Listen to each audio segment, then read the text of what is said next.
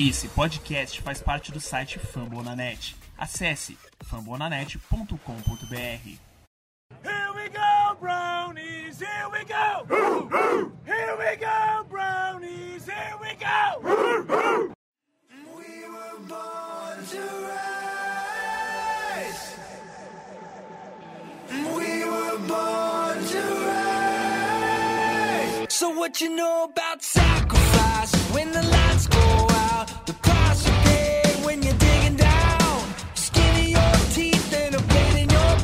What you know about hope? What you know about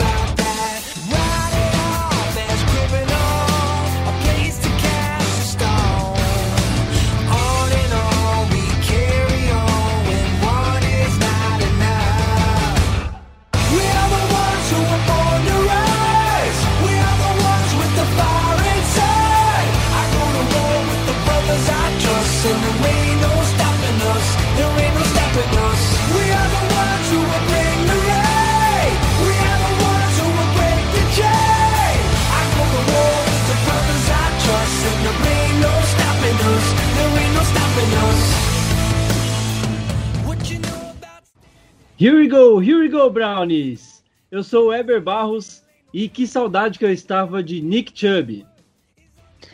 Here we go, here we go, Brownies. E não importa se é por pouco, mas o importante é ganhar.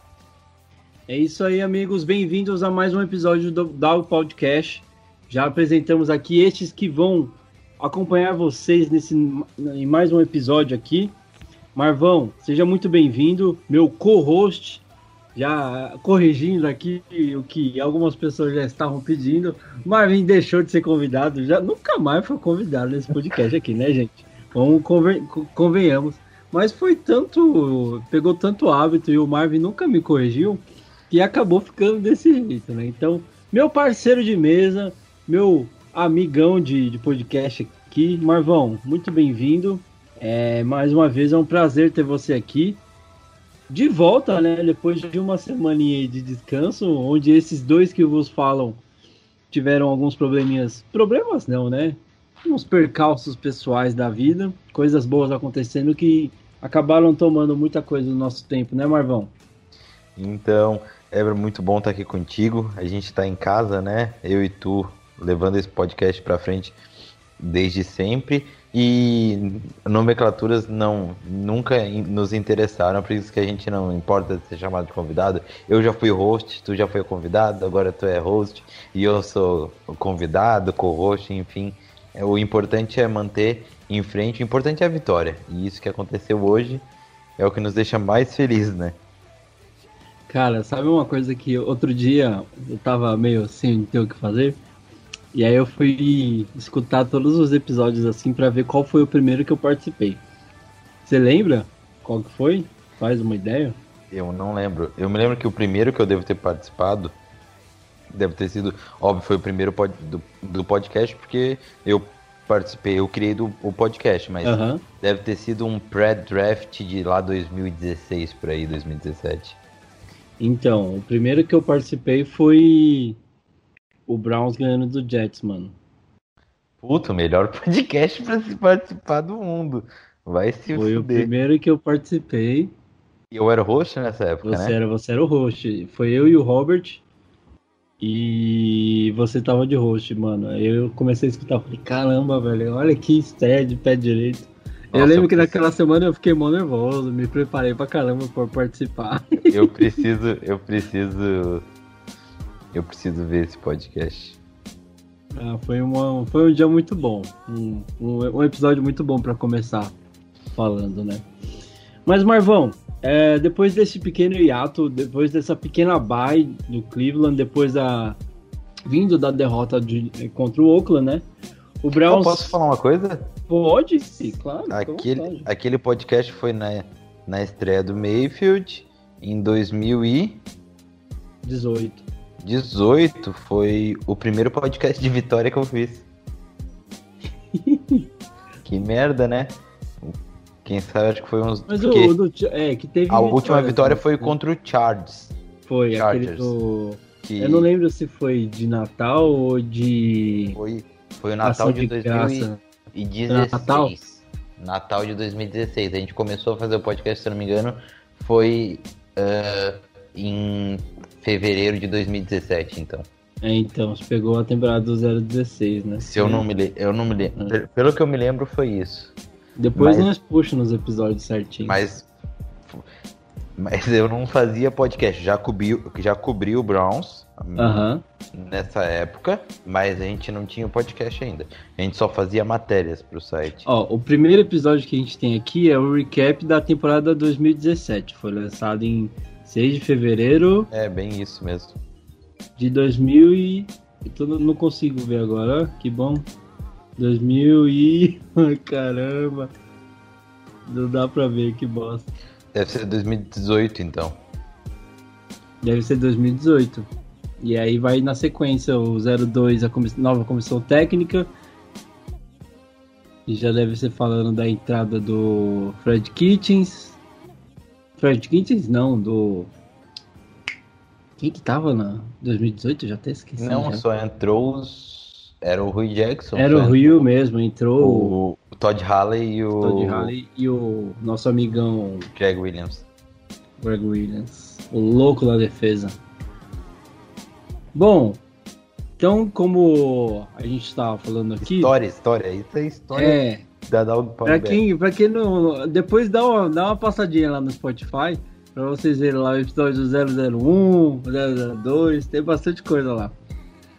E. Marvão, a gente veio aí de uma derrota contra o, o Raiders, né? Uma derrota doída que de certa forma fez com que nós torcedores do Browns passássemos aí duas semanas com um coração pesado, um gosto amargo na boca, né? Perder e ir para baixo com a derrota deve, é, é uma sensação muito ruim. Mas aí o Browns vem da dessa semana da, da bye week e hoje consegue mais uma vitória. Lembrando aos amigos que estamos gravando no domingo à noite, pós é, depois da vitória já, né? Mas eu, uma coisa que eu queria te, é, te pedir para a gente falar rapidamente, né? Fechando já esse bloco de introdução, antes de partir para o nosso pós-jogo, é tipo o que, que a gente conseguiu ver de trabalho nessa bye week, o que, que você conseguiu enxergar é, que a, alguma forma do Browns ter conseguido aproveitar esse, essas duas semanas de trabalho aí. Alguma diferença que você sente? Eu senti a Adele mais inteira, né? O, o time é, é, um jogo saudável muito... também, né? É, acho que dá para falar essa parte. A Adele mais inteira, mais saudável, o time inteiro, né? Voltou peças importantes que foram as peças cruciais, como o Way Teller e o Nick Chubb, que jogaram muito. O jogo corrido voltou a entrar e, e não estava entrando nos últimos jogos, né? Essa questão do Karen Hunt jogo, né? bem Mesmo importante. Tendo, como é porque um o, jogador. o Hunt joga muito melhor como third down back do que sabe do que entrando em todos, né? Todos os se ele entra no, é aquele que ele pode correr ou pode receber passe, sabe? Jogando mais com com screens e tal o Hunt ele, ele joga melhor do que ele correndo todos os, os downs. O Nick Chubb arrebentou hoje com, com as primeiras, cansou a defesa do Texans, correu demais, quebrou tackles. O, eu achava que o Nick Chubb nem ia jogar tudo que ele jogou, sabe? Não é, o que a gente ir tão é bem. É que ele ia jogar até ficar cansado. Eu acho que não cansou, né? A, a, a, o jogo acabou com uma corrida dele que era pra touchdown e ele escolheu 59 não jardas saindo 59 jardas. Eu, eu acho que ele não cansou. Só acho. É, eu acho que daria ele correria mais umas duas ainda, se precisasse. É. Mas o. É, essa parte da, da Bay é uma coisa que eu senti bastante. De certa forma, pareceu que a defesa conseguiu aproveitar bem esse tempo para se organizar. A gente teve, é claro, alguns, algumas, alguns lances ruins, né? Mas eu acho que, de certa forma, muito mais mérito do Deshaun Watson do que demérito da defesa, dá pra gente dizer assim. Algumas jogadas que é igual aquele pom do Mac que a gente até comentou, mas eu, eu gostei de ver de bobas, né? O- não só a defesa, mas o, A do Landry. a também. Joe Landry também. A, a juizada, como sempre. Isso é chato de falar, mas o, o a má vontade que os juízes têm com o Browns. Se, se os juízes tivessem metade da boa vontade que eles têm com os Steelers, a menos da má vontade que eles têm com o Browns, já seria ótimo, né? Porque, olha, é muito triste isso. E, e o ponto que eu ia colocar é que, assim, aparentemente, neste primeiro jogo, a defesa pareceu estar mais organizada, né? Depois dessa bye. Foi uma coisa que eu senti, eu consegui ver bastante pressão. O Browns forçou pelo menos, que eu lembro assim de cabeça, pode ter sido mais, mas pelo menos duas three outs assim, de forma que ajudaram muito no andamento do jogo, né? Fora aquela, a- as, as descidas que o- a gente conseguiu conter ali os caras na boca da endzone, com o Miles Garrett parando uma quarta pro gol. Mas a gente vai falar muito mais disso no próximo bloco. O ponto que eu queria bater contigo, Marvin, é se você vê isso também, dessa, a- da defesa, de certa forma, se apresentando melhor do que nos últimos jogos. Então, acho que o ponto principal, quem mais subiu de nível, foi a defesa, né? Que enfrentou um ataque que tem o Deshaun Watson, um ataque que não é bobo, ah, e conseguiu entregar um jogo que sofreu pouquíssimos pontos, né? Sofreu sete pontos, foi crucial, melhorou um pouquinho a Sofreu sete concentração pontos no final do jogo, né? no final do jogo, no, No quarto, no último último quarto. Mas é, Deshaun Watson com números bem, bem razoáveis, assim, nada demais, bem parecidos ali com o Mayfield, 163 jardas pro Watson, 132 pro Mayfield, é, 20 de 30 passes completos. Isso que ainda o Watson sofreu muito QB hit que ele conseguia é, soltar a bola, né? E aí jogava para cima. Aí, né? Filho da mãe. É, um É, é, absurdo. são esses lances que eu falo, que eu acho que são mais mérito do cara do, Do que que- demérito da defesa. Porque Da às vezes defesa. você, como defensive back, você tá lá marcando, você vê tudo colapsando dentro do pocket. Fala, ah, já era, o cara morreu, mano. E aí do nada a bola espirra e vem na sua direção. Você não tá nem correndo mais, né? E o Browns melhorou na cobertura de Tyrands. Lembrando que o Texans tem dois Tyrands bons, é, que já jogaram no Browns, dois Tyrands que a gente conhece muito bem. A franquia de Cleveland está se mudando para Houston. Começou É. com o running back, agora já tem dois Tyrands. A gente sabe que, que são caras competentes, né? Darren Felsa, muita, muita gente é, gostaria dele de novo em Cleveland. Eu, com certeza. E, e o Farrell Brown, um cara que eu gosto muito, inclusive fez o touchdown hoje. Então, é, isso. Mas, assim, a vitória hoje de 10 a 7, ela não representa exatamente o que foi o jogo, porque teve é, lances ali, como aquele é, bad snap do Tretter, que era para ser touchdown. Acabou uma Ah, campanha, né? Exatamente. Ali, quartas descidas cruciais que, que a gente sabe que dava para ter ido e não foi, ou chamadas de falta que não deram, faltas bobas. Então, tipo, o Browns em nenhum momento, por mais que às vezes tivesse só três pontos na frente, sofreu muito. é, foi muito a, a- como eu posso dizer pressionado pelo Texans, né? A defesa foi muito bem nesse- nessa questão, né? É, Ronnie Harrison jogando muito bem, Miles Garrett com dois tackle for loss e e 0,5 sacks, mas o impacto do Garrett é, é absurdo, né? O Richardson com um sack e, e que ele dividiu meio sec com o Garrett e meio sec com o Green Job, né? Apesar de eu acreditar que aquele sec do Green Job era só pro Green Job. E Richardson, né? Dois QB hits, né? Um sec. Então, a DL jogando muito bem, como toda a, a unidade, né? Eber? Então, tipo, a gente viu coisas boas, né? Sim. Bom, então para a gente avançar e esmiuçar mais o que foi esse jogo, vamos avançar para o nosso bloco de pós-jogo e encerrar aqui o nosso bloco de introdução. É, continua com a gente, a gente já retorna.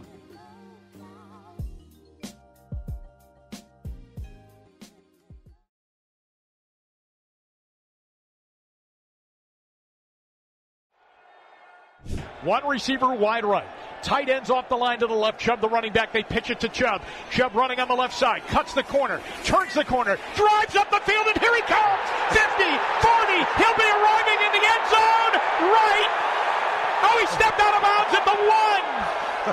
Smart move. He stepped out of bounds at the one yard line with 56 seconds left. So as to just allow the Browns to run the rest of the game clock out. Well, that tells you what an unselfish player Nick Chubb is. Baker Mayfield takes a knee, and the Browns are indeed in victory formation on a 59 yard run by Nick Chubb.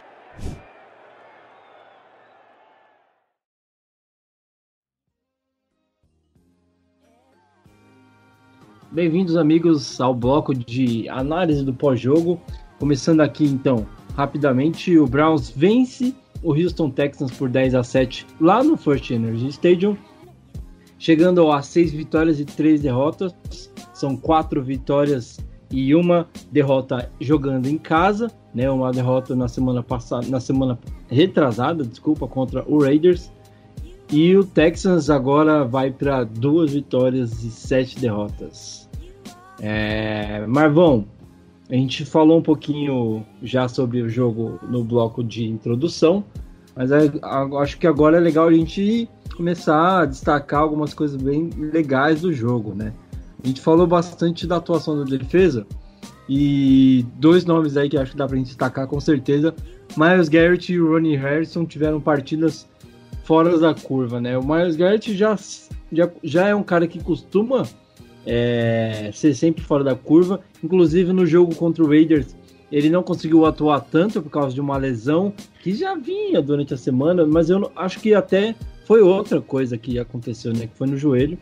E não conseguiu atuar tanto, né? E a defesa do Browns, mesmo com o Vernon jogando bem, sente muita falta quando o Garrett estava fora de ação ou tá com menos snaps, né? Mas quando ele tá em campo, a diferença que faz pro time é monstruosa. E é, mais uma vez, é, dessa vez assim, não, não registrou um número de sacks como a gente já está acostumado, né? Meio sack só, mas foi decisivo em jogadas importantes, inclusive parando uma quarta descida para gol na linha ali de 4, 5 jardas. Vou até confirmar aqui. Mas enquanto isso, você pode ir falando, meu querido. É, essa questão do Miles Garrett era. A gente, eu entendo, pelo menos, a gente até conversou sobre isso, que ali era para ter sido computado um segundo sec, mas como o Deshaun Watson já tinha virado corredor, foi tackle for loss, né? E isso é aquilo que acontece muito de diminuir as estatísticas do defensive end quando o QB se torna quando o QB é muito móvel. Sim. Então, baita jogo do Garrett, muito importante, baita jogo da DL pressionando. Uh, a secundária eu senti. A defesa com, em si subiu de nível, né? Um, um detalhe, cara, que, que me deixou muito bravo no começo do jogo é que o, o a dupla de safety starter foi o Cal Joseph e o Andrew Sanderro, né? Não foi uh, Andrew Sanderro e Rony Harrison, não que eu ache o Sanderro que deva ser titular, mas que a gente disputa... tá meio que desistindo já de é, tirar esse cara. Mas quem disputa a posição com o, o Carl Joseph é o Rony Harrison, e o Rony Harrison, em todos os jogos que ele jogou, ele mostrou que ele é titular na posição de safety com o Dipt uh, que a gente tem de jogadores nessa posição. Então, é Rony Harrison e outro. Eu botaria o Delpt com o tendão de Aquiles rompido e não botaria o Sanderro, mas quem sou eu, né? Então, acho que assim, ó, eu não gostei dessa decisão, porque eu entendo que uh, em, em, todos os momentos a gente vê, inclusive nesse jogo, que o Rony Harrison eleva o nível da nossa defesa. Então, é nossa defesa hoje é Miles Garrett, Sheldon Richardson, Ogin Job Denzel Ward e o, o Ronnie Harrison. Esses são os pilares da defesa, né? Então eu não gostei dessa. Nos primeiros snaps ali, uh, começar com o. Mas vamos só uma pausa rápida. É, Patriots acabou de marcar mais um, mais um touchdown. O jogo parece estar disputado lá, 13 a 10. Vamos, Patriots, vamos fazer um favor para a humanidade aí. Patriots, Patriots tem que lem- lembrar que domingo é dia de galinha assada.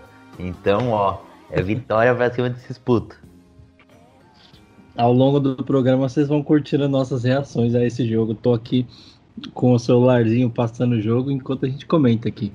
Mas falando do, do Harrison, ele teve um. participou de um lance muito curioso, um quase sec ali no último quarto que quase tirou. Eu só quero dar uma, uma observação, desculpa. o... É, o que tá jogando é, Emmanuel Ogba me deixa tão puto, cara. Tão puto que não pode ser que eu sei é, avaliar um talento mais do que a porra de um, de um GM, do que a porra de um scout, de um defensive coach. Que os filha da puta cortaram o Ogba. Ah, mano. Acontece, a gente Eu cortou o tanto- Carl Não, assim- também, que deitou o cabelo contra nós. Não, o Calneb e é um cara bom, não. Não, é a primeira vez que ele joga Eu gostava dos e dois, deita. mas o Ogba era melhor, né? Então. O... Isso E aí, é uma das esse- coisas que, que é muito importante lembrar. E eu, cara, eu- isso é é uma das teclas que eu mais bato e que pra mim é muito importante na, na- no desenvolvimento de uma franquia da NFL. Deixa a porra do talent que tu escolheu desenvolver. É, eu acho que é complicado quando você tem uma franquia igual o Browns era. Tão disfuncional. É, entendo. e você não vê um lampejo de alguma coisa que seja satisfatório É, mas ele tá saiu do, avaliando. saiu do Browns e foi direto pro Chiefs e já foi campeão do Super Bowl e. e- Não, mas isso aí Foi acontece bem, direto. Não, mas também, foi né? bem. Quantos jogadores cansaram de ir pro Patriots e ser campeão lá do... Isso falando do Browns, né? O Patriots é um cara que parece que tem impacto com o resto do Browns, né? Pega É os caras, faz os caras é virar. É o Patriots e o. e o Celtics. Filha da puta. Mas o Patriots mais. O Celtics tá um pouquinho fraco o pacto deles. Mas eu sempre digo, agora eu vi uma notícia, mudando um pouquinho ali, dentro do podcast, gente. Mas escutem, eu vi uma notícia, vou contar um- uma coisa da minha cabeça. Eu vi uma notícia que o Celtics ofereceu algumas picks pela pick 5 do Cavs. E eu bato na tecla, cara. Se eu fosse GM de uma franquia de Cleveland, eu nunca ia fazer trade com os times lá de Boston. Porque sempre os caras ou mandam um jogador zicado, ou mandam uma pique que não dá em nada. É foda, velho. Os cara, As franquias sempre querem passar a perna em alguém. Então eu não pego nada que vem de Boston, é tudo Boston. Tem dois rumores rolando, né? Uma que é- são duas escolhas de primeira rodada. E tem uma que é do Terry Plato, que é duas escolhas de primeira rodada, mais uma é, escolha de terceira rodada. Peraí, peraí. É, offered to send two of the. Ah, são duas escolhas, desculpa. Eles estão oferecendo duas das três escolhas de primeiras rodadas que eles têm é, pro Kevin tentar acei- aceitar esse, esse acordo aí, né? Mas vamos ver. Não, esse mundo da, da, da NBA é uma coisa que eu preciso me envolver um pouco mais, confesso. Torcer pro Kevin, a gente torceu bastante no ano do Lebrão. Depois que o Lebrão foi embora, deu deu uma brochadinha também, infelizmente. Foda, foda. Bola Bom, que segue. É, Marvão, ah, falando da defesa ainda, dá pra gente falar que o Sanderro hoje não comprometeu? Ele tava atrasado ali no lance do TD, né? Mas como sempre. Eu acho que ele podia, de certa forma. Não sei como é. É, é difícil. Hoje ele foi, é hoje ele difícil foi um- falar dessa questão de cobertura de safety, porque Hoje ele foi um safety normal, fez umas coisinhas ali, deu, fez umas cagadas aqui, né? Acho que foi o melhor jogo dele na temporada, posso dizer isso. Ele fez uma ou menos cobertura pior, né? ou menos pior, né? Tu é menos otimista do que eu. É, eu gosto desse termo, menos pior, porque ele é mais. Não, porque mais ele não foi justo, bem. né? Tipo, tipo, às vezes a gente fala que é, foi o melhor jogo dele, mas o cara não jogou bem, entendeu? Aí você tem que falar o menos pior, entendeu? Eu acho que se ele não tivesse tomado aquele TD, tipo, conseguido chegar para conseguir tirar a bola, tipo, ah, eu ia falar que foi o melhor jogo dele, mas não foi hoje a Sandero, desculpa. E do lado defensivo da bola ainda, eu acho que dá pra gente falar talvez da, da melhora que o Joe Woods conseguiu trazer para essa defesa no geral, né? A gente estava criticando bastante é, o, o, esquema dele na, nos, últimos, nos últimos jogos, mas parece que ele conseguiu aproveitar bem essa bye week para trabalhar a defesa no geral, né? Sim, a, a, defesa, quando é uma defesa em zona, como é a defesa que o Browns está fazendo hoje, é, ela tende a demorar uma temporada, uma temporada e meia para ela realmente se encaixar, porque ela é muito mais difícil de ser executada numa defesa onde tu depende mais tipo exclusivamente do talento, né? Como é uma, uma defesa de cobertura man-to-man. Mas então a gente vê uma melhora já na bye e também tendo os jogadores mais mais sadios, né? Uma coisa que eu queria ter visto hoje era o linebacker vindo de LSU, o menino que eu sempre me esqueço o nome. Jacob Se eu não esquecer, o Jacob Phillips, que é um cara que quando jogou, jogou bem e. Ah, né? Tá, tá virando um... quase um juriprone já, né? Essa é, é a preocupação. Pode, pode ser um talento aí e, e não, não jogou. Então, eu espero que ele fique, fique sadio aí. Então, mas a defesa, ela tem se mostrado nesse último jogo, né? Durante o jogo melhor do que no começo da temporada, né? No, antes da bye week e pós bye week. E acho que a partir de agora muito das nossas avaliações, né, Heber, vão ter que ser isso porque esse é o termômetro que a gente pode fazer, né, em relação a melhoras e, e, e evolução. Então acho que levando esse jogo do Texans, que não é um ataque ruim, é um ataque bom, executado pelo Deshaun Watson e, e também com bons nomes em wide receivers, um bom running back no Duke Johnson, uh, dois bons tight ends e uma OL que não é das melhores, mas também tem alguns nomes interessantes, também não é das piores, eles investiram bastante na OL. Então acho que foi um jogo, o melhor jogo da nossa defesa no ano e foi um. Apesar que no jogo contra os Colts teve muitos uh, turnovers forçados, né? Mas uhum. o Watson é bem mais móvel. A nossa defesa tende a ser mais dominante contra quarterbacks uh, menos móveis, né? Apesar de não ter acontecido isso contra os Steelers. Mas uh, o Browns foi até bom porque, tendo em vista que a gente sofre bastante com quarterbacks móveis, né? A gente conseguiu manter o, o Watson bem.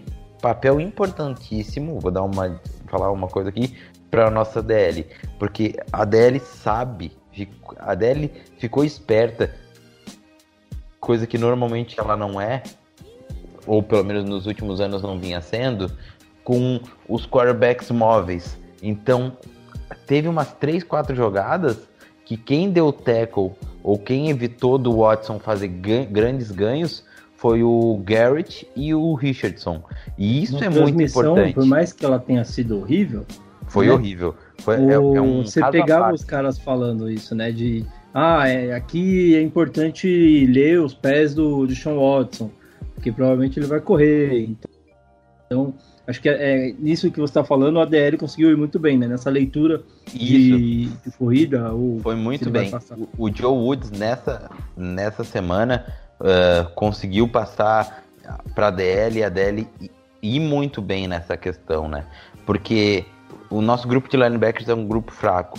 Então, tu vê um DL saindo da pressão e acompanhando o QB até a ponta e não deixando ele virar a esquina, cara. Teve uma que foi o Garrett que, que empurrou o Watson para trás. Que se não fosse um, um DL tão rápido quanto o Garrett, pode que corre na velocidade de um linebacker, de um running back, se preciso, uh, o Watson teria feito TD, teria ido para dentro não sei quantas jardas, sabe? Os bloqueios estavam bons.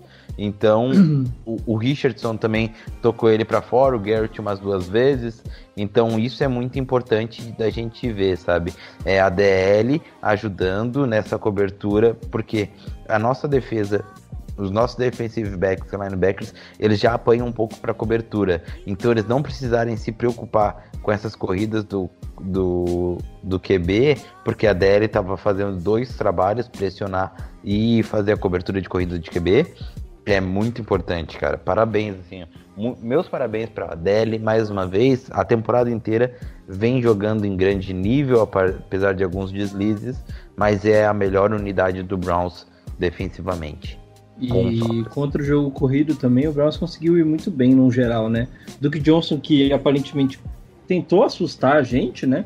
Fez boas corridas, mas terminou o jogo com 54 já, é, 14 carregadas para 54 jardas totais, uh, sendo a mais longa para 23, e o próprio Deshaun Watson com 8 carregadas para apenas 36 jardas, a mais longa sendo para 9 jardas, totalizando aí 90 jardas totais em 22 carregadas.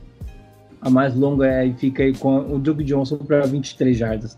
Vindo do jogo contra o Raiders, onde o Browns foi basicamente nulo contra o corrido, é uma melhora considerável, né, Marvin? Sim, e a gente pensa assim, ó, que nesse jogo teve só dois sacks, e, mas teve três tackles for loss e uma porrada de QB hits, né? O, o, o, o Browns chegava muito no Watson e também essa questão de pressão é, faz uma diferença quando para a bola não ir com toda a precisão, para os passes às ajuda vezes iam quatro mortos. Né? Apesar que o Watson fez milagres ali, né? Mas ajuda a secundária. É que o pato morto do, do Watson é melhor que muito passe preciso de muito QB, né? Então, Vamos ser sinceros, tem, ele tem, uma precisão. Tem estrela, vou... tem estrela. E, e assim, eu vou te contar que era um jogo que eu tava bem preocupado, porque, é, como você falou, o ataque do, do Texans não é, nossa. Eu acho que podia ser melhor, perdeu, perdeu por exemplo, se tivesse o Dandre o Hopkins jogando, Esse acho outro. que poderia ter sido um outro jogo. Uhum. Porque ele teria uma arma mais importante. Mas e... aquela coisa, se nós tivéssemos o Odell Beckham Jr., também podia impactar. Eu não Sim, sou a favor de falar que o Odell ia mudar o jogo completamente, mas podia ter algum impacto em uma bola ou outra que depende mais do puro talento, sabe? Sim, mas... é. Na real é aquela coisa do talento, né? Que como você falou no, no, no, no, último episódio, sempre tem uma chance de você conseguir uma long play ou um pass interference ali também. E é claro que a defesa se prepara de um jeito diferente quando você tem o, o, o Beckham em campo, né? Mas eu acho que o Browns tem conseguido lidar bem, né? Essa narrativa fraca e chata, sabe? Quando a gente foca muito, ah, se o Odell Beckham tivesse isso ou tivesse aquilo, cara, torce pro time e tipo, independente, entendeu? Tipo, óbvio que a gente queria ver o Odell Beckham Jr. lá, né? Mas não, não tá lá, vamos apoiar quem não, tá. Eu, eu acho que não é nem essa tecla. Eu acho que assim, é legal você falar de cenários Tipo, ah, o cenário com Beckham é um, mas esse cenário não existe hoje. Então, o que a gente precisa ver, o que, que a gente tem de melhor no elenco e torcer para que isso realmente faça o Browns conseguir bater aí pela primeira vez em muito tempo uma vaguinha ali nos playoffs, que é uma coisa que está se tornando bem pertinho da realidade. Mesmo os confrontos ali da AFC estando ficando cada vez mais apertados, né, Marvão? Tá ficando Exatamente Interessante essa briga. O melhor ano do Browns nos últimos anos está sendo ofuscado pela campanha 8-0 do. do 8-0 ou 9-0? Já, já nem sei, acho que é 9-0. 9-0 dos Steelers.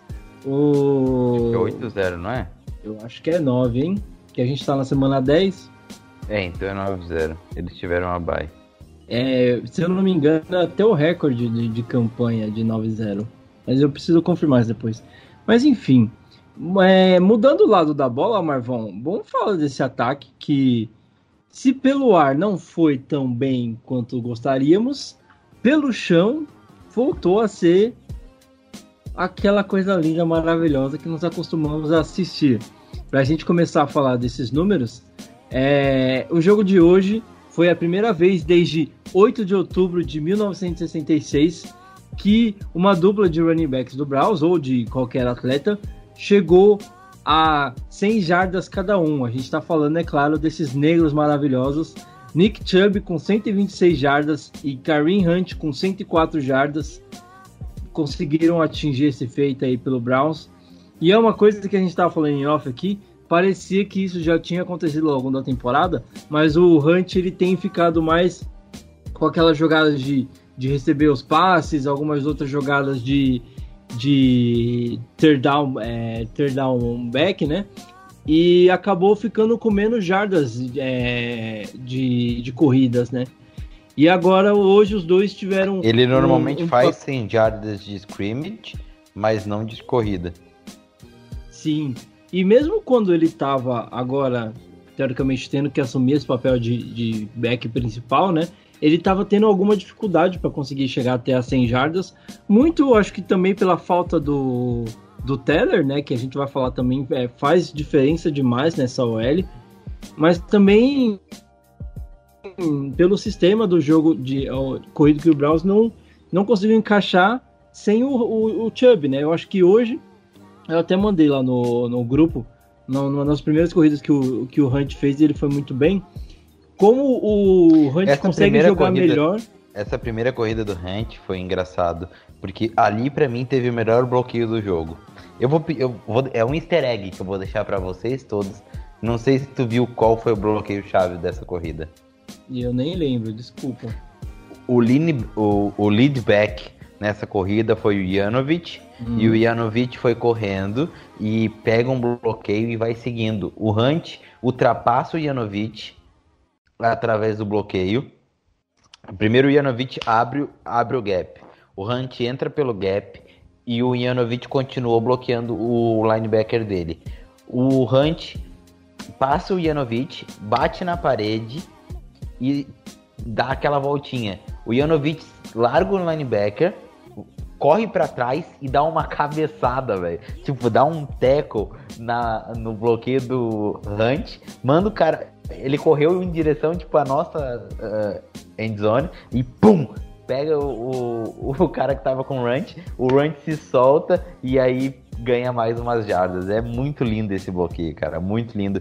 E fala para todo mundo ver, cara porque é um, um bloqueio muito lindo. E o, o ponto que eu ia colocar é, é que eu acho que como essa dupla de running backs do Browns consegue se completar é, de uma forma muito interessante, né? Porque o Hunt sem o Chubb nessas últimas semanas não foi tão produtivo quanto ele tinha estava é, tava sendo com antes da lesão do, do Chubb, né? Sim. Eu não sei se você vê dessa mesma forma, Marvão, mas eu acho que os dois juntos é aquela coisa, daquela sintonia, daquela de você ter um leque maior de opções, né? Teve, teve alguns snaps que. Eu lembro até uma hora que o, o Chubb tava saindo, e aí a câmera mostrou só uma mão vindo da sideline empurrando ele pra dentro de volta do campo. Não, cara, não vai sair não, volta pra lá. Sim. E aí ficou o Chubb e o Hunt no, no campo. Então, esse tipo de leque que a gente ganha, né? Você tem o Hunt conseguindo atuar até mais como um slot também. E você tem aí o, o powerback no, no Nick Chubb. Mas você também consegue descansar o Chubb com o Hunt tendo menos pressão, conseguindo se desenvolver mais também. Eu acho que para o Browns, ainda mais com a volta do Teller e essa linha ofensiva jogando bem como jogou hoje, tem tudo para ter um ataque muito mais produtivo, voltar a ter um ataque mais produtivo, até falando de jogo aéreo, com esse jogo corrido voltando a ser o que a gente viu aí até o jogo contra o Cowboys, que foi a lesão do, do Hunt, né? Do, a minha análise profunda, a minha análise profunda, é, eu vou recorrer àquele momento Music Browns. Avião sem asa, fogueira sem brasa, sou eu, assim sem você. Jogam muito melhor quando tá os dois juntos. O Nick Chubb e o Karen Hunt eles se completam. O Nick Chubb uh, é um, um lead back muito bom. Ele é um cara que, quando ele tem que dominar ali, o primeiro e o segundo down, ele faz muito bem power back, entra para entra fundo, ganha jardas de bater e continuar, ganha jardas na, na briga ali, coisa que o Hunt demonstrou ter um pouquinho mais de dificuldades, né? O Hunt é um cara que gosta de correr um pouquinho mais para off tackle, né? Para fora dos tackles, um cara que consegue receber muito bem. Então, naquelas jogadas de third down, onde tu pode ou correr ou uh, ser o check down, o Hunt sabe muito bem achar o seu espaço, achar uh, o para ser o safe do QB. Então eles se completam muito bem. O, o Hunt ele tem uh, a, aquela explosão de pegar a bola recebendo um passe e tentar achar mais jardas. E o Chubb tem aquela explosão de começar a correr por dentro da linha. Então, acho que um completa o outro e o Hunt joga muito melhor quando ele não precisa ser o running back, o running back principal do time. E o Chubb, ele é infinitamente perfeito, negro maravilhoso que vai lá e faz o serviço e entrega tudo que precisa e sem nenhuma vaidade, sabe? Uh, ele entra lá e se precisar não fazer o, o TD para dar a vitória, mesmo que se ele fizesse o TD, muito provavelmente nós íamos ganhar, ele prefere não fazer o TD e garantir a vitória. E o, hoje foi muito importante, né? Um jogo que, que a defesa do Texans estava pressionando muito. O Hunt uh, teve uns dois, três, quatro checkdowns ali que ele, que ele foi acionado pelo Mayfield. Além de ser um cara que ajuda uh, a liderar os bloqueios quando preciso, né? Assim como o Janovic fez para ele. Uh, ele também uh, ajuda a bloquear quando precisa pro, pro Mayfield. Então é uma dupla, a melhor dupla, com, continuo dizendo, a melhor dupla de running backs da NFL. É, agora de tem volta outra dupla de pode, tem, pode falar isso. Só, né? só uma. Tem outra dupla de running backs que é muito boa, que é o Alvin e o Camara. E o Derrick e o Henry. Mas o, o Chubb e o Hunt são. são. Vai, são acho foda. demais, viu? Bom, é, e aí, falando da, da linha ofensiva, Marvin, é, que trabalho legal e como é bom ver de novo essa linha ofensiva conseguindo evitar algumas pataquadas que a gente estava vendo aí nas últimas semanas, né? É claro que teve algumas coisas que acabaram vazando, teve um tackle do DJ, é claro, hoje a gente estava jogando contra ninguém menos do que o DJ Watt, e teve uma hora que ele fez um, acabou com uma corrida que tinha dois Tyrants bloqueando ele, ele falou, ah, Que- rapaz, que- me, que- me respeita, me respeita. que ah, como eu posso dizer, que otimismo, né, do, do Kevin Stefanski de achar que dois tarentes iam bloquear J.J. Watt. O J.J. Watt em ótima forma, né? Jogou muito esse jogo. Faz tempo que a gente não vê ele conseguir se manter saudável por tanto tempo na liga, né? Uhum, na temporada, no caso. Isso, isso, na temporada. É, jogo- é um cara jogando que bem na temporada e- mesmo, né? Jogando bem na temporada e, e jogou muito bem esse jogo. Imagina o J.J. Watt fazendo dupla assim, ó, com o Miles Garrett. Tá maluco. Oi, Bi, dá isso de presente pra nós. Tá maluco. Me dê, papai, me dê. Mas é, é bizarro pensar em umas paradas assim, né? Voltando, voltando ali pra linha ofensiva que tu puxou a deixa ali, o, o Teller cedeu um sec ali no Mayfield, que o Mayfield até quase tentou, conseguiu sair, mas o cara foi limpo nele. Mas a, o- a diferença que o Teller faz pros bloqueios quando ele tá. Quando ele tá jogando é, é, é absurda. Como, como o Way Teller eleva o nível corrido do nosso, do nosso time, né? E eu acho que o Memphis teve, acho que uma ou duas situações de pressão no máximo, que ele teve que se livrar da bola de forma rápida. Mas tirando isso, Marvão, foi um jogo tranquilo pro, pro, pro Sim. Baker, assim, nesse sentido, né? Eu, eu já vejo ainda um jogo que ele sofreu algumas pressões, sof- sofreu com pressões, né? Mas a- como a escolha de playbook ali em relação a. Só, só deixa eu. Você percebeu que a corrida que o, que o Chubb fez touchdown é muito parecida com aquela que ele fez touchdown contra o Ravens, que ele deixa três caras no chão na vitória ano passado? Sim. Lembra? Foi muito Sim, parecido. só faltou tirar o capacete de alguém no tackle. Só faltou tirar. É porque os caras não chegaram a dar tackle nele, mas é, Nossa, se ele dá uma duas, demais, né? duas escapadas, é muito parecida. E, Mas é. Não, continue, desculpa. Mas eu quero fazer um- uma análise aqui. Eu acho importante porque acho que a nossa função aqui também é educar, sabe? É, é, mostrar as, as questões do jogo. Então quero perder um, dar uns 50 centavos aqui e perder uns dois minutos falando do Baker, que a gente ainda não falou. Claro, manda Então, bala. Eu vou fazer um exercício. É, hoje o Baker, 12 para 20 passes, 132 jardas, é, 6,6 jardas de, por tentativa, nenhum TD, nenhuma interceptação. Sofreu um sec. Aí eu vou fazer um exercício. para quem fala que o Baker foi muito ruim nesse jogo. O que eu discordo. Eu vou dar um exemplo. Vamos na matemática básica. O que pediram para o Baker executar hoje? 20 passes. Quantos que ele acertou? 12.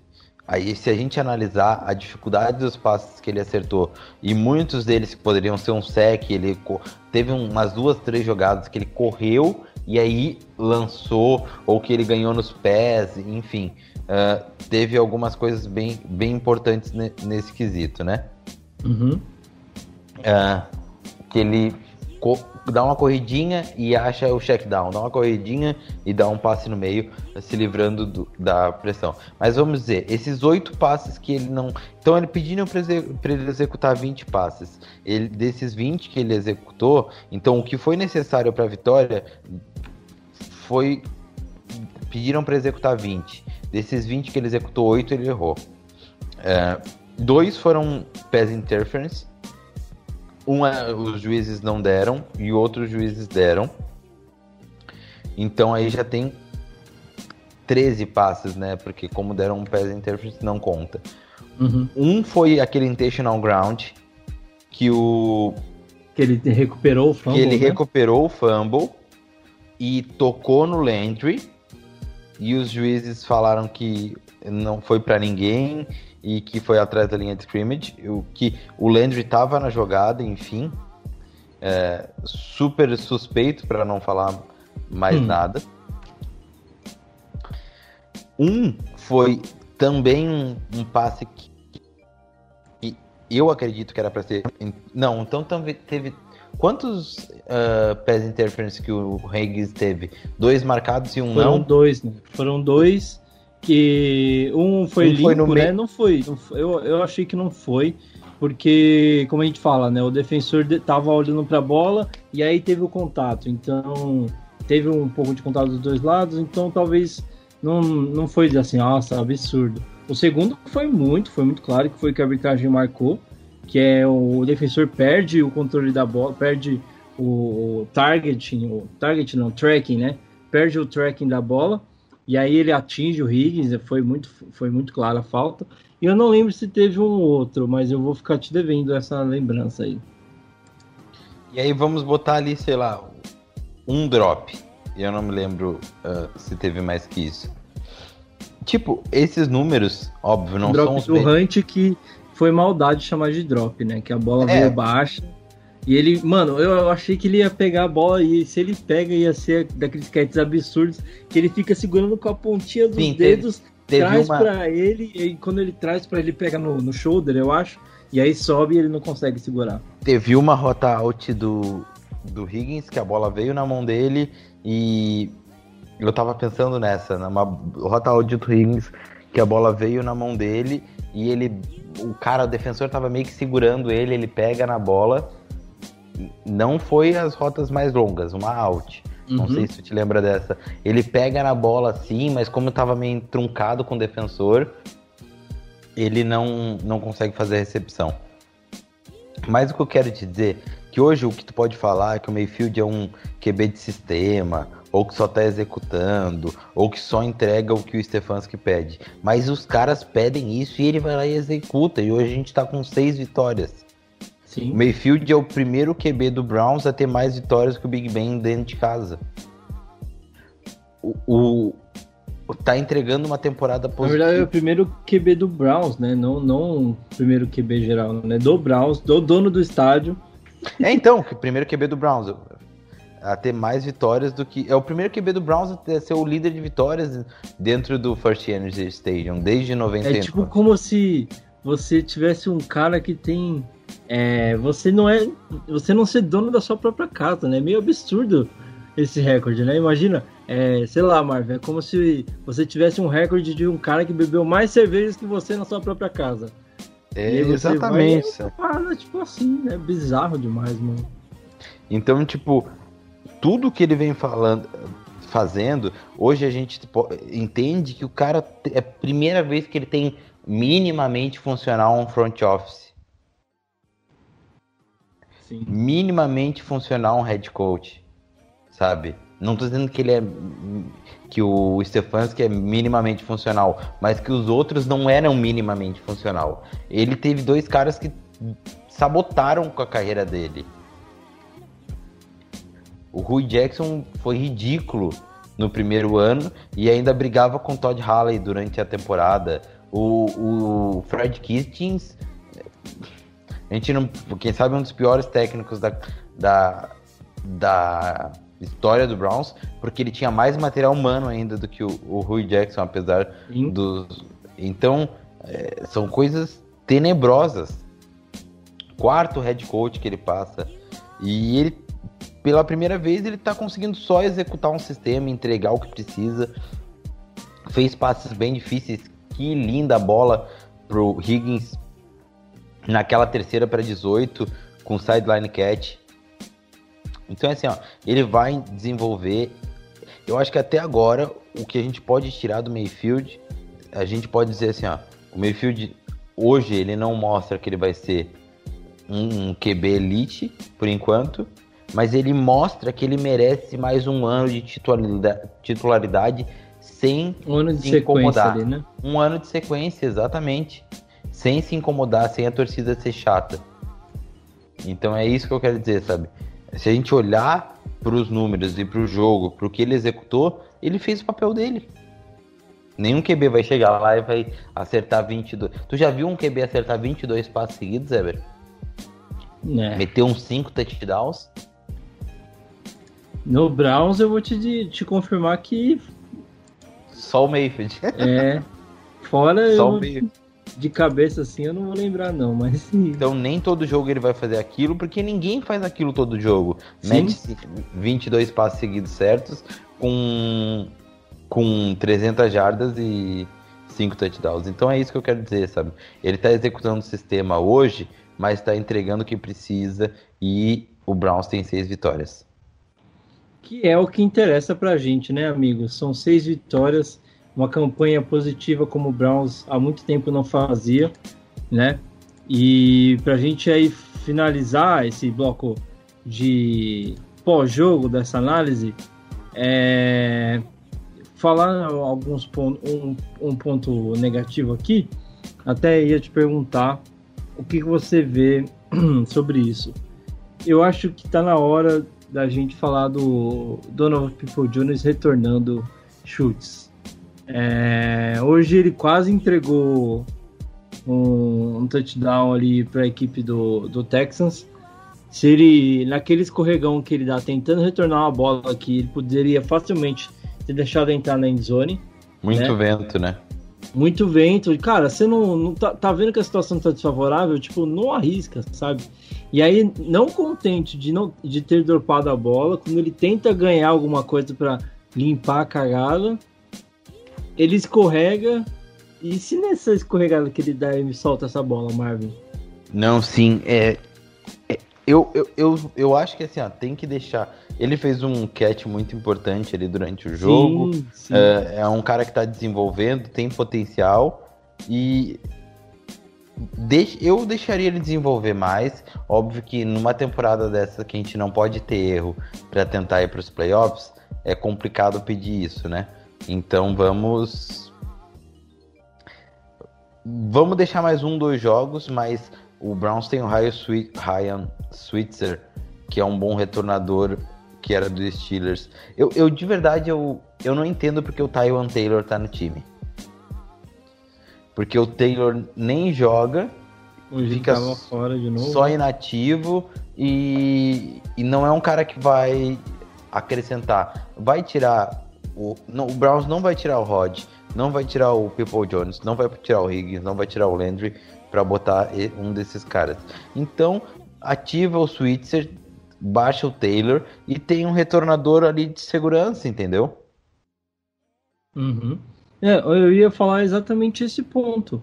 Eu acho que você está desperdiçando um potencial, é, um cara que pode te dar mais segurança, né, como o Switzer, nessa questão, e você pode ganhar um ótimo receiver focado em correr rotas e fazer catches, que é o People Jones. Eu acho que ele está crescendo, está se desenvolvendo nesse quesito, por que não ajudar o cara a se desenvolver nessa questão e até fazer aquela coisa de evitar lesões, de evitar perder mais um receiver, né? Ah, pelo Special Teams. E, cara, eu não sei, assim, se de certa forma pode ser impaciência da minha parte, alguma coisa do tipo. Mas.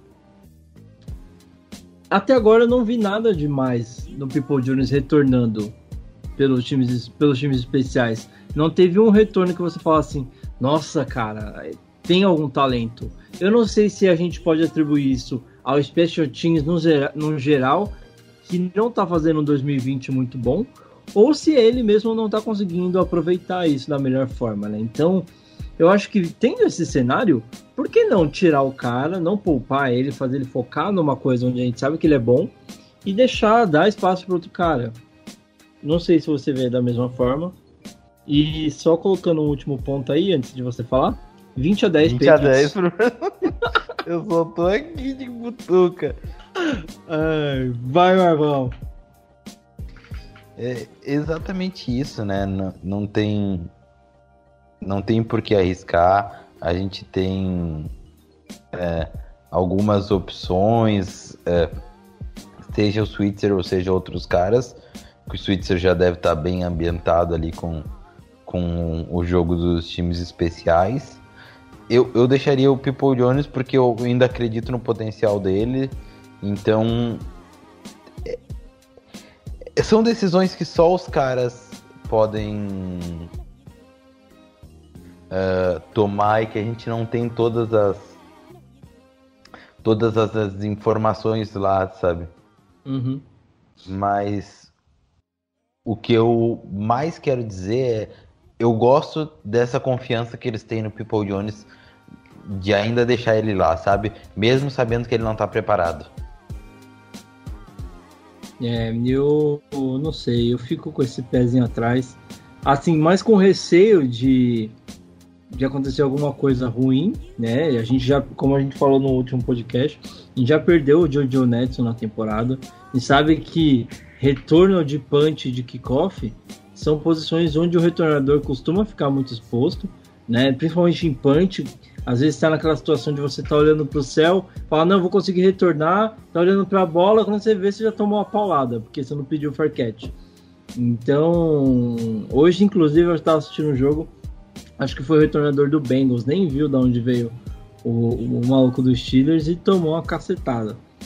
Mas é, é só esse ponto que eu acho que é importante, talvez o Browns reavaliar e focar e para tentar ter um melhor sucesso trazendo o Switzer e focar o People Jones para crescer como receiver, até para a gente conseguir ter um corpo de receivers mais é, encorpados e que ajudam e ajudem o Baker a ter melhores opções durante o jogo, né? Hoje eu senti um pouco dessa é, de falta dos receivers aparecerem um pouquinho mais para darem mais opções, né? Bom ver o Hooper retornando, né? Ajudou um pouco ali a, a, ao Baker a ganhar mais alguns targets, né?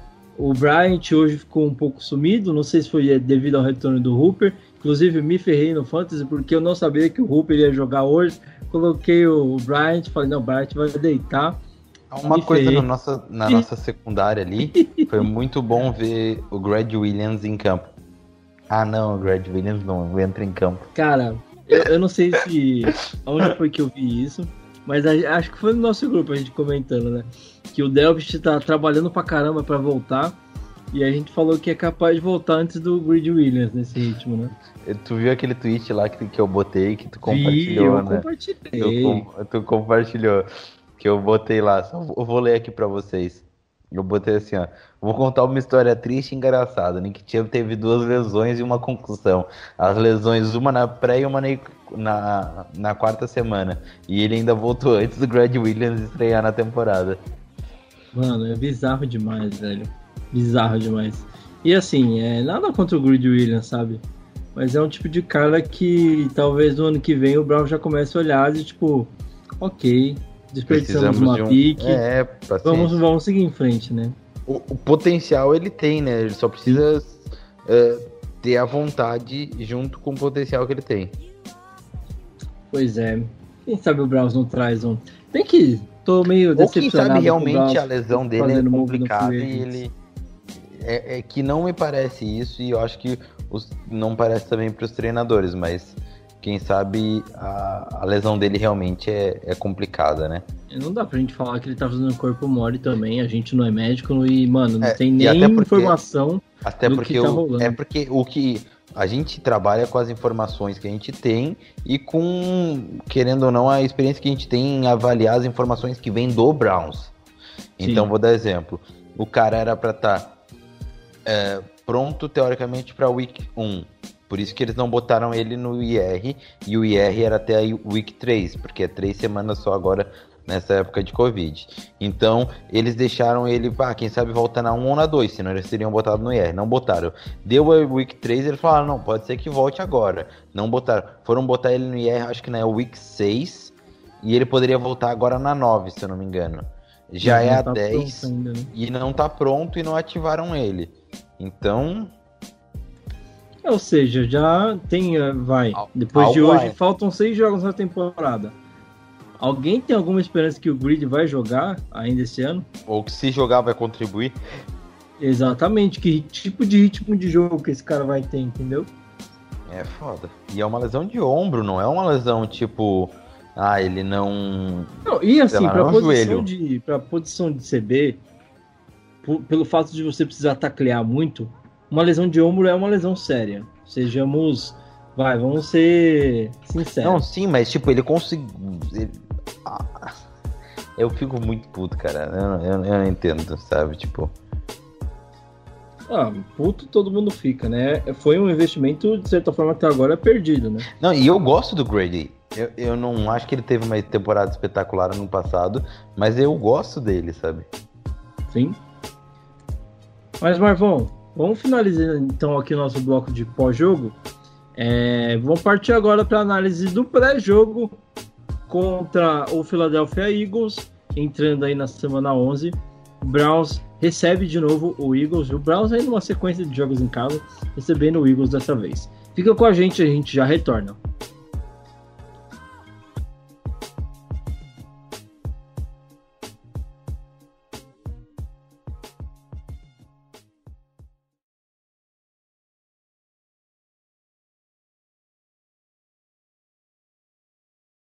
Mayfield under center, takes the snap, gives it Chubb with a cutback, inside the 10, inside the 5, here he comes! Touchdown, Nick Chubb! Welcome back, Nick. I really felt he was running towards us.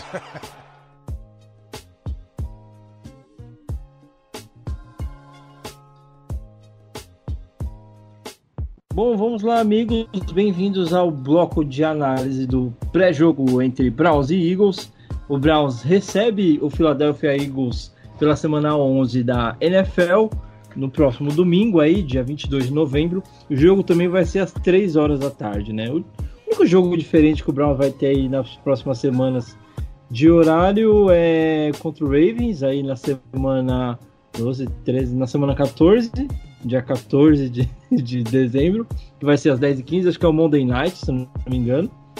E depois tem um jogo contra o Jets que tá com horário a confirmar ainda, né? Não sabemos. Mas vamos lá. Falando da, da, da sequência do Browns, né? Aí nessa reta final de seis jogos da temporada, o Browns recebe o Eagles, vai até Jacksonville enfrentar o Jaguars pela semana 12, Na semana 13 vai até Tennessee enfrentar o Titans. Aí na semana 14 recebe o Ravens em casa. E aí na semana 15 e 16, dois jogos seguidos em Nova York contra o Giants e o Jets. E fecha a temporada em casa contra os Steelers ali no dia 3 de janeiro. Marvão, falando um pouco é, primeiro dessa essa volta do Browns aí da bye week, né? Começamos com uma vitória. Temos uma sequência de jogos que é importante, vendo como a esse essa briga da FC Norte, da FC Norte não, né? também da NFC Norte, né? Mas principalmente da NFC no geral, né? briga pelo wildcard está se desenhando, né? Se a derrota do Ravens hoje se confirmar, para o Browns isso é ótimo. Torcer para que aconteça mais umas duas ou três ali, né? E, e ajudar a nossa situação. Mas o que, que dá para a gente prever aí nessas próximas semanas? E aí na sequência a gente já fala um pouquinho mais do jogo do Eagles específico. Então, primeiro é importante analisar que sair da bye week com uma vitória é muito bom e que se a gente pensar, eu, eu, eu tô falando com o Weber do começo do ano. O Weber do começo do ano. Uhum. O Weber do ano passado, como tu preferir. E eu é, a gente não sabe que o Brownzão tá com 6-3 agora. Exatamente. Eu vou falar uma coisa. Weber, tu não sabe, mas eu tenho. O Browns acabou de ganhar do Texans. Qual seria o teu sentimento? eu não sei da, das trocas e toda a cagada que o. Tu não sabe de nada. Tu, toda a cagada que o Bill fez no. Tu, tu tá no começo do ano e a informação que eu tô te dando é. Eber, o Browns acabou de ganhar do Texans. Grande vitória. Porra. Importante. É uma vitória importante e inesperada, não é? Sim. Não, mesmo com a troca do coisa, não era uma vitória que tu diria. Porque Vai vir fácil, não é né? um time ruim. É, na, na real, antes da temporada começar, quando a gente fez a, as prévias, a gente não sabia que o Houston ia vir tão mal quando, uhum. como veio. E eu, eu acho que a, a gente até precisa voltar no episódio, acho que foi o episódio que o Léo participou com a gente, analisando o calendário. E eu não lembro o que, que a gente falou desse jogo do Texans. Nossa, que lesão feia agora do Tim Boyle. Joelho, né? Nossa. Campo molhado, meu amigo. Campo molhado é triste. Mas, é, cara, de verdade. E grama sintética é pior ainda. Exatamente. Quem joga aquele society de na chuvinha sempre se ferra. Mas o falando desse, desse, desse ponto que você levantou, é, mesmo o Houston estando mal das pernas, foi um jogo difícil e foi uma vitória importante para o Browns, né? E aí agora a gente pega um Eagles que tá meio capengando, às vezes joga muito bem, às vezes joga muito mal. Perdeu para o Giants né, é, hoje, perdeu para o Giants por 27 a 17, se eu não me engano. E na sequência a gente pega dois jogos que são importantes, né? A gente tem o Jaguars, que dificultou demais o jogo hoje contra o Packers. O Packers várias vezes ficou atrás no placar. E a gente falando que o Jaguars ia tancar, né? O Jaguars perdeu os jogos aí, mas dificultou muito todos os jogos. Teve acho que um ou outro jogo que ele perdeu de lavada, assim, que foi paulada, mas a maioria dos jogos difíceis, né? E o Browns sendo Browns, eu acho que vai ter dificuldades para jogar contra esses Jaguars. Eu espero que não, mas sei lá, né? É meio que aquela coisa de torcedor, já conheceu o histórico. E aí vamos pro jogo contra o Titans, que é para mim nesses, nessas últimas semanas uma grande incógnita, porque perdeu pro Bengals, pro Bengals, a gente tá falando do Bengals tá tentando melhorar, mas até então não tinha ganhado nenhum jogo expressivo, foi ganhando do Titans. Mas ao mesmo tempo, no começo da temporada, era uma máquina. Era com certeza a Sim, gente falava de Super Bowl contender, né? E, Sim, hoje... e tem esse potencial ainda, né? Sim, e hoje a gente não sabe o que está acontecendo com o Titans. Né? Então, assim, sem contar com o jogo do, com, contra o Ravens em casa aqui, se o Ravens estiver jogando do jeito que está jogando hoje contra o Pets, dá pra gente falar de outra forma desse jogo? Acho que não vai ser a mesma coisa do que foi na semana 1. Isso eu já consigo garantir. Até porque o Mas- time do Browns é outro time, né? Sim, melhorou bastante. Teve muita água que correu desde lá. Mas falando dessa sequência de três jogos, né? Eagles, Jaguars e, Bra- e Titans. Você quer arriscar um, um palpite aí, Marvão? Ah, eu diria que um 2-1 tá ótimo, né? Pra ficar 8-4. Aí a 2-1 estrela tá lindo, brilha. né? 8-4 a estrela brilha. Quem que é esse um pra você? Nossa, 2-1 tá lindo, eu não me importo com a- o Titans. Titans? Eu não acho que eu que- seja o Titans. N- não que eu diga que o Browns vai perder pro Titans, mas eu vejo a possibilidade maior no Titans. Eu não consigo cravar. Eu sei que o Browns pode. Tem o, o- a gente tem esse potencial de perder um jogo pra qualquer um desses três, até pro Eagles. Mas é porque, cara, é engraçado. É, o Eagles é o, é o caso do Texans. O Jaguars a gente já até imagina, tá jogando melhor. O Jaguars tá jogando melhor do que a gente do que a gente esperava. Mas o Eagles é aquele caso de tá, eles podiam estar muito melhor porque o elenco deles, apesar das lesões, não é um time ruim, mas tá indo a mal, qualquer entendeu? hora pode jogar bem também. Mas a qualquer hora pode jogar bem. É um, Então, um, dia que o. Sempre esqueço o nome do QB deles. Que o Carson Carson Wentz acorda inspirado, dá aquela dormida da hora de noite, come aquele cereal da hora e muda o jogo, né? Isso, aí, Pode ou pode ser aquele Carson Wentz, tipo, tocando foda-se e lançando várias interceptações. Como o nível da nossa secundária e grupo linebackers é baixo, a chance desses caras virem mais, eh, não inspirados, mas terem mais oportunidades de ter um, um jogo bom, é, é alto, né? Eu, eu só queria ver o jogo do, do Browns contra o, o Giants de Daniel Jones. Porque todo saque é strip, né? É.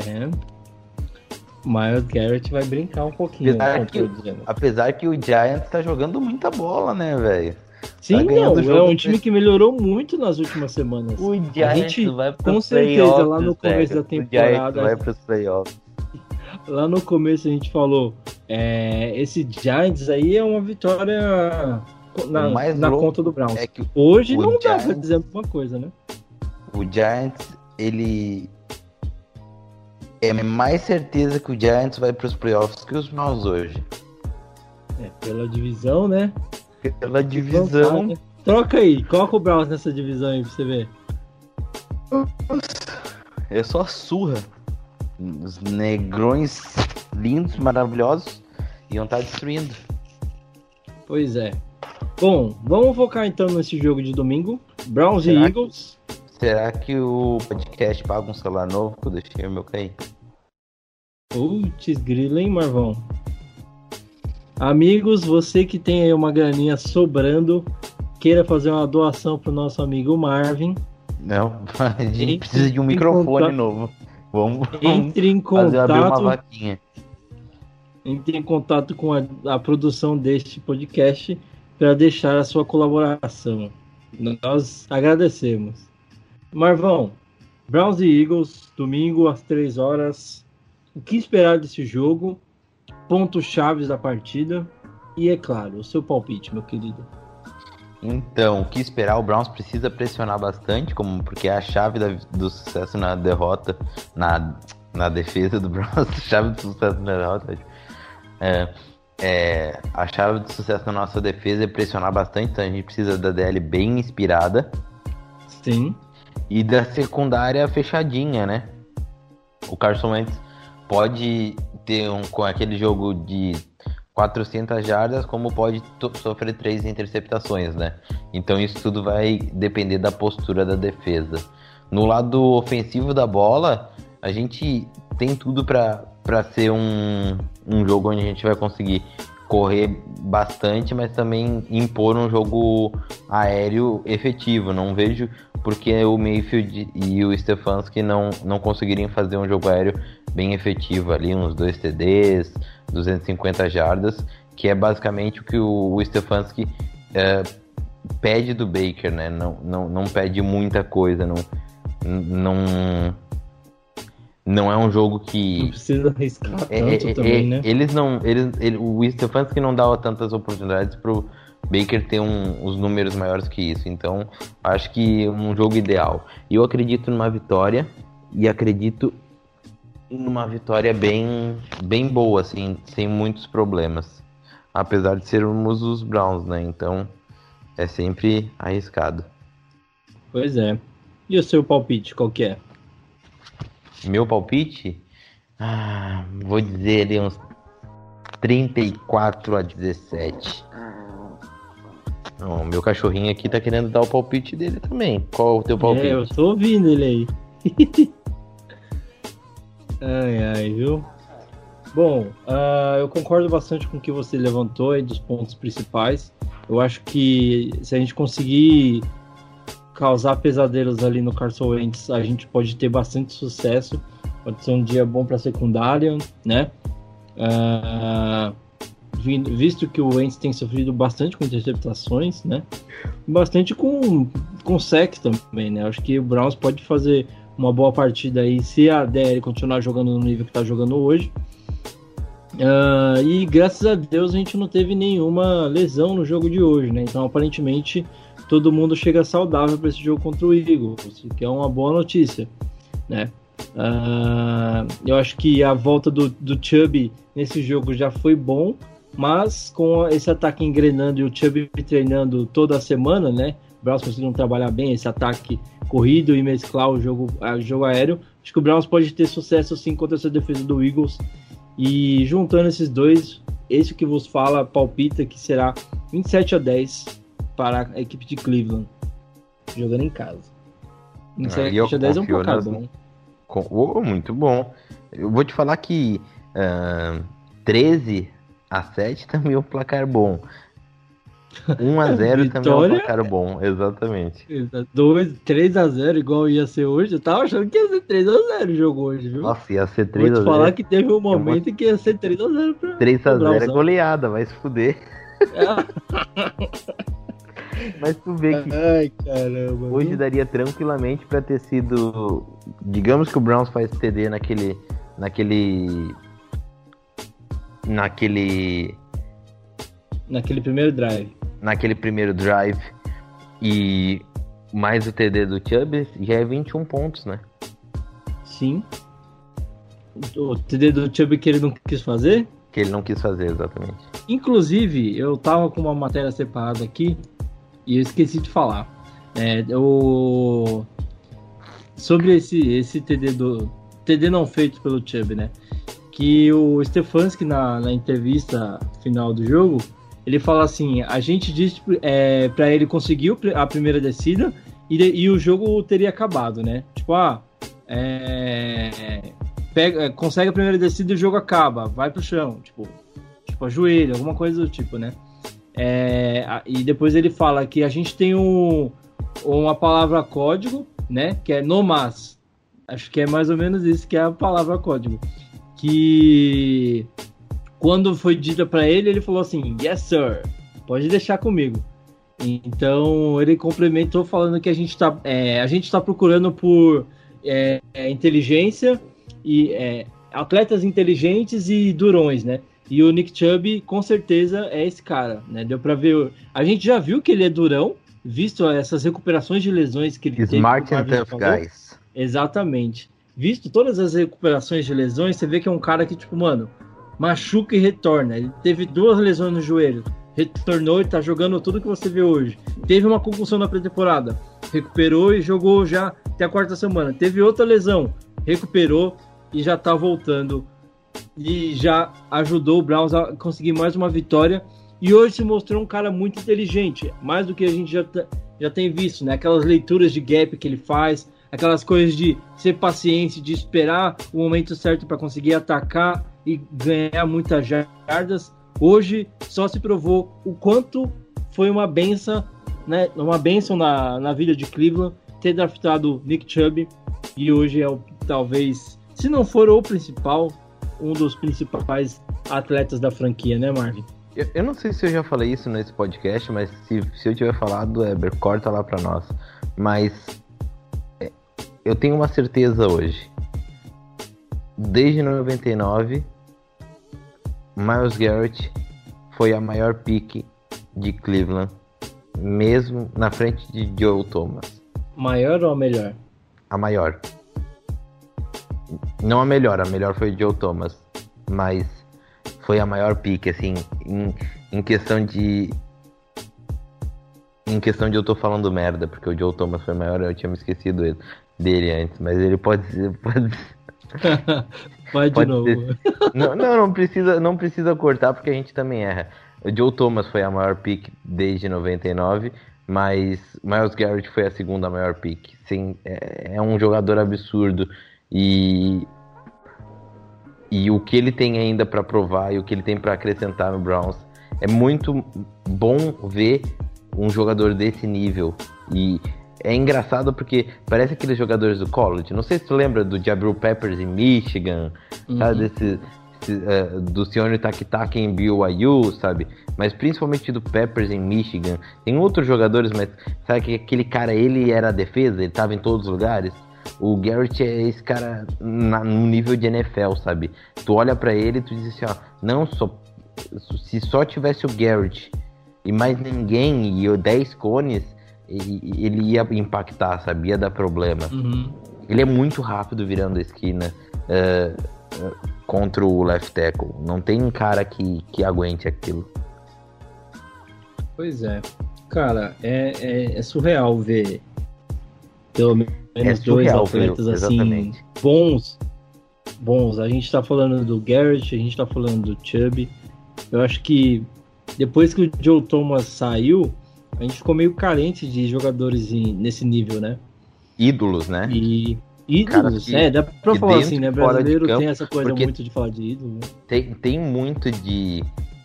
O, o, comparativo, os três, essa tríade aí, Miles Garrett, Nick Chubb e Joe Thomas são três caras, apesar do Garrett ter entrado na polêmica do capacete, da Sim. capacetada, mas são três caras que só trabalham, são ótimos companheiros de equipe e, sabe, não tem o que se falar nada deles, porque são líderes, trabalham muito bem, têm uma ética de trabalho muito forte e dão tudo para a franquia. E, e além disso, são talentos fora de série, né? Tipo, mesmo que eles não fossem tão bons, eles são profissionais estupendos. E aí isso Sim. somado a todo o talento que eles têm, então acho que eles são, são dois. Os, é, hoje são os principais jogadores no ataque e na defesa. E, e puta, é muito bom ter jogadores desse nível. E eu já vou começar a campanha Pay the Man.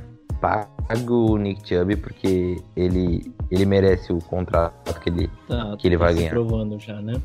É foda, cara. cara eu, eu falo assim, ó. Eu sou um cara como.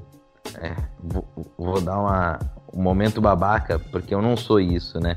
Mas, mas como alguém que analisa NFL, não sou um analista de NFL, mas eu sou alguém que analisa NFL. Eu falo, não pague running backs. Aí eu vejo Nick Chubb e cada jogo, cada corrida dele eu digo, pague o homem. É foda. É, é muito complicado, né? É muito Essa diferente. Nuance. É muito diferente. É tipo. Ah, eu acho que sempre você vai ter o risco, né? É uma posição que você tá falando de risco o tempo inteiro.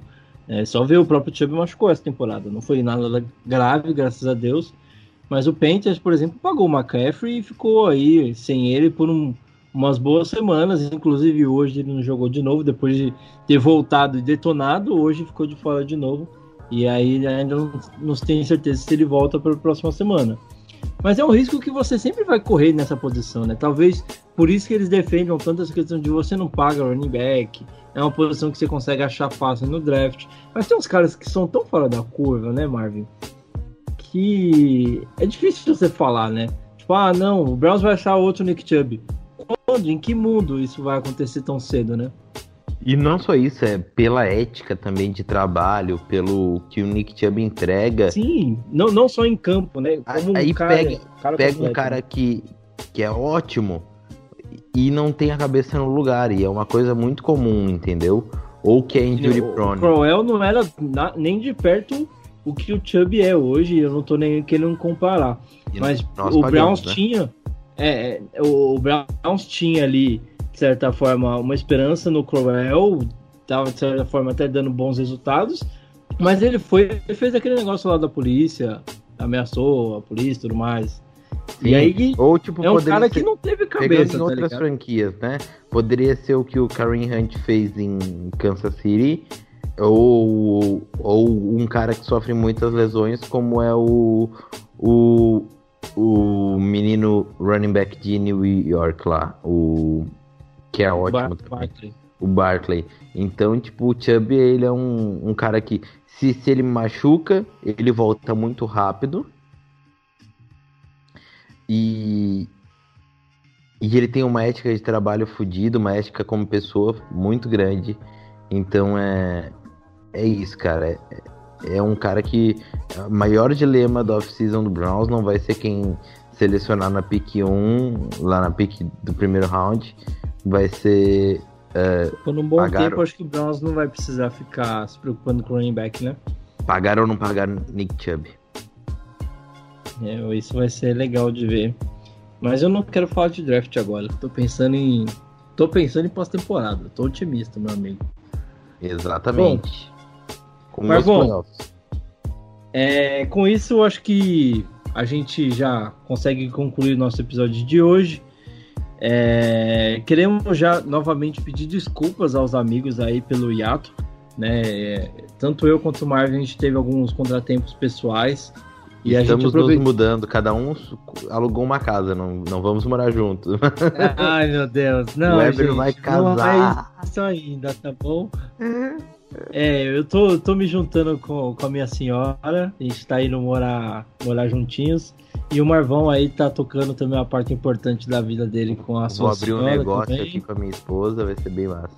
Então, de, de antemão, a gente já agradece todo mundo que pergunta, todo mundo que é, tentou saber o que estava acontecendo.